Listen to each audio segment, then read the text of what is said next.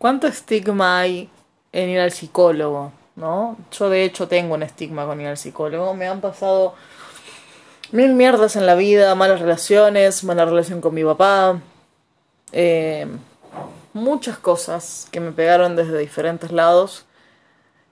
Y aún así, yo nunca fui un psicólogo. Y resulta que ahora una de mis mejores amigas, por un tema en particular de ella, se movió, encontró contactos que le pasaron un contacto que finalmente es la psicóloga a la que fue hoy. Le pregunté cómo le había ido, me dijo, lloré todo. Y yo le dije, uno va al psicólogo no por los problemas que tiene ahora en este momento. No porque te separaste, no porque perdiste un trabajo, no porque te llevas mal con tu viejo, no porque se te murió tu vieja. Vas al psicólogo porque hay cosas que no se pueden o que no pudiste en ese momento cerrar. No porque no, no te diera la cabeza, no porque no físicamente no lo pudieses hacer sino porque para cerrar ciertas cosas, para cortar ciertas relaciones, para cortar ciertas, ciertos vínculos que nos hacen mal, hay que poner mucha energía. Y esa energía se pierde, esa energía cuando lo intentamos hacer, se pierde y a veces se malgasta. ¿Y mm, qué pasa? Uno va al psicólogo por eso. Uno piensa y cree que va al psicólogo porque se separó. Porque, mm, no sé, ponele el momento o el, el lugar que vos quieras, pero vamos al psicólogo por algo actual. Pero ¿qué pasa? El psicólogo empieza a escuchar nuestra vida. Empieza a escuchar lo que nosotros decimos, los silencios, las pausas, las cosas que emitimos, las cosas que nos salen como acto fallido. Y ahí es cuando ellos empiezan a prestar atención. Es como con los dibujos de los nenes que, que, fueron abusados en algún momento sexualmente por algún familiar o en algún momento de su vida. No saben cómo expresar cuando son chicos lo que les está pasando, pero sí saben de alguna forma hacerlo a través de un dibujo. Ese dibujo llega a manos de una psicóloga infantil y la psicóloga va a decir, este chico por ejemplo tuvo un abuso. ¿Qué pasa? Cuando uno va a una terapia, no es... Hay una diferencia entre terapia y tratamiento. Un tratamiento, por lo general, se hace con un fármaco específico.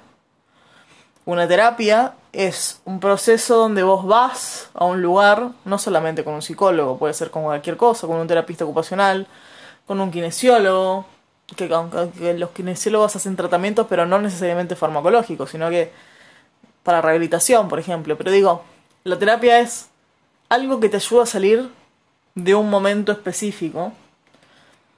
Eh, si te rompiste una pierna, vas a, un kinesiólogo. Si tuviste una ACV, vas a un terapista para que te ayude a volver a caminar, a volver a comer. Si vas a un psicólogo, lo que va a hacer él es desbloquearte todas esas cosas que instintivamente el ser humano hace de cerrar todas esas compuertas del inconsciente y decir, ok, hablemos de esto. Te aseguro que en ese momento, o durante, antes de ir a la sesión y después, no te vas a acordar del momento que ella o él te dice. Hablemos de cuando vos tenías 5 años y mm, X. Vas a decir, yo de esto no me acuerdo. Pero ella o él te empieza a hacer ciertas preguntas y vos vas recordando. En ese momento vos vas a conectar no solamente con, con esa persona que sufrió eso, que sos vos obviamente, pero digo, con esa persona que decidiste olvidar, sino que además te vas a encontrar con una realidad diferente. Quizás vos eh, te pasó algo muy terrible, muy trágico, y decidiste anularlo, decidiste usar este mecanismo de defensa de negación de que no pasó, para seguir con tu vida normal. Pero uno cuando pasa ciertas cosas no tiene la misma vida que tenía antes. Cuando hay un quiebre en la vida de una persona, tiene dos opciones. O enfrentar lo que está pasando, le va a doler, va a llorar, va a romper, va a hacer mierda todo. O decir, acá no pasó nada, y creer que sigue todo bien, que está todo bien, que no... O sea, no. La realidad es que cuando nos encontramos con eso, no nos gusta, nos incomoda. Es por eso que sale el llanto, es por eso que sale esta cosa de desahogo. Porque esta persona que está enfrente tuyo te está mostrando algo que vos decidiste reprimir y que ahora sale a la luz, ahora está expuesto otra vez. Y al estar expuesto también están expuestas tus emociones, tus sentimientos, y no es algo con lo que solemos trabajar. No nos enseñan a trabajar con nuestros sentimientos, ni con nuestros pensamientos, ni con, ni con nada. ¿Por qué todavía se sigue diciendo el hombre que llora es maricón, es puto? No. Todos tenemos, todos los seres humanos tienen sentimiento en alguna parte de su vida. Y todos necesitamos expresarlo de alguna manera. Quizás hay personas que no lloran, o que lloran menos, pero se expresan de otra forma. Pero ¿qué pasa cuando vos no te podés expresar? Y que encima no podés llorar. Porque quizás en tu familia está mal visto llorar, o quizás vos mismo tenés ese prejuicio de que llorar es de débiles. Y llegás a un lugar, llegás a un lugar vulnerable, que te pone una persona que no conoces y te deja al desnudo. Te deja como llegaste al mundo. Además, el tema de, por lo menos lo que estamos tratando hoy, que es la psicología o, o la persona que es psicóloga, no solamente te pone en un lugar vulnerable, sino que además estás vos y está la otra persona en un espacio que ellos llaman como seguro. El espacio seguro es lo que vos me contas acá, no se lo voy a contar a nadie más. Ni a tu mamá, ni a tu papá, ni a tu pareja. Esto va a quedar entre nosotros dos. Entonces lo que vos me cuentes a mí, me lo voy a quedar para mí. Y si veo algo que me parece raro, lo vamos a hablar en otra sesión. O en esta sesión, qué sé yo, no sé. Entonces, aunque estás vulnerable, estás en un espacio seguro en donde puedes realmente decir quién sos, cómo te sentís, qué, qué es lo que a vos te hace mal, qué es lo que te está ahogando hace tiempo. Creo que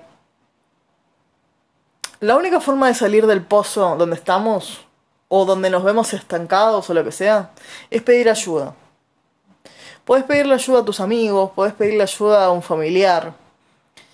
Pero cuando vas con un profesional de la salud, sobre todo en este tipo de salud, ¿no? Que la salud mental es muy frágil. Tenés que saber que va a ser una persona que no solamente te va a cuidar, sino que también te va a hablar desde otro punto de vista. Yo como amiga tuya te puedo decir muchas cosas, porque me voy a evocar a mi experiencia, que quizás mi experiencia no es la mejor para darte un consejo en ese momento. Quizás yo hablo desde una experiencia mala, traumática, y te doy un consejo desde ese lugar. Pero el psicólogo estudia cinco años más o menos, por lo menos en Argentina son como cinco o seis años, estudia y no se para desde el lugar de su experiencia. Si bien puede usar alguna referencia, el tema es no involucrarse con el paciente. Pero utiliza todos los recursos que le dio su carrera profesional para ayudar a otra persona. Y ahí está la diferencia entre pedirle ayuda a un amigo o un familiar que te van a ayudar desde un punto de vista subjetivo a una persona que es profesional, que va a indagar en lo que vos no querés que indague, pero lo va a hacer igual para ayudarte a salir. Así que si estás en una situación donde te sentís vulnerable, donde no la estás pasando bien, y no sabes a quién contarle y no sabes cómo pedir ayuda, bueno, una opción es ir al psicólogo. No es una opción barata, pero si vos realmente lo sentís necesario, hacelo. Si vos no crees en la psicología como método de, de cura, busca otra forma de sanarte. Pero en algún momento, los que vos crees que está superado y la vida real se van a chocar. Y ahí no te va a quedar otra que hablar con alguien que sepa. Ahí ya no vas a recurrir más a tus familiares, ni a tus amigos, ni a tu pareja. Ahí tienes que hacer algo diferente, cambiar el timón. Así que chicos, anímense a pedir ayuda. No está mal pedir ayuda. De hecho, es lo más normal del mundo. Pedimos ayuda desde que somos chicos. Digo, cuando, cuando nacemos somos unas cacas que lloramos porque no sabemos cómo decir lo que nos pasa. Y se supone que eso debería estar ya pasado. Digo, como que uno cuando ya crece y puede hablar podría decir las cosas como quiere. Pero la realidad es totalmente diferente. Creo que somos más libres cuando somos chicos y lloramos como pelotudos que cuando somos grandes y no decimos las cosas que nos pasan realmente. Por miedo, por prejuzgar, o sea, porque te prejuzguen, por el que dirán, por lo que sea. Si no le quieren contar a nadie que van al psicólogo, no le cuenten a nadie. Si tienen un mejor amigo, ese mejor amigo los va a escuchar, los va a entender, todo lo que sea. Pero si no se sienten seguros y no quieren salir todavía de esa zona segura que le está dando el psicólogo, no se lo cuenten a nadie, no es necesario publicarlo en, en redes sociales, en una pancarta.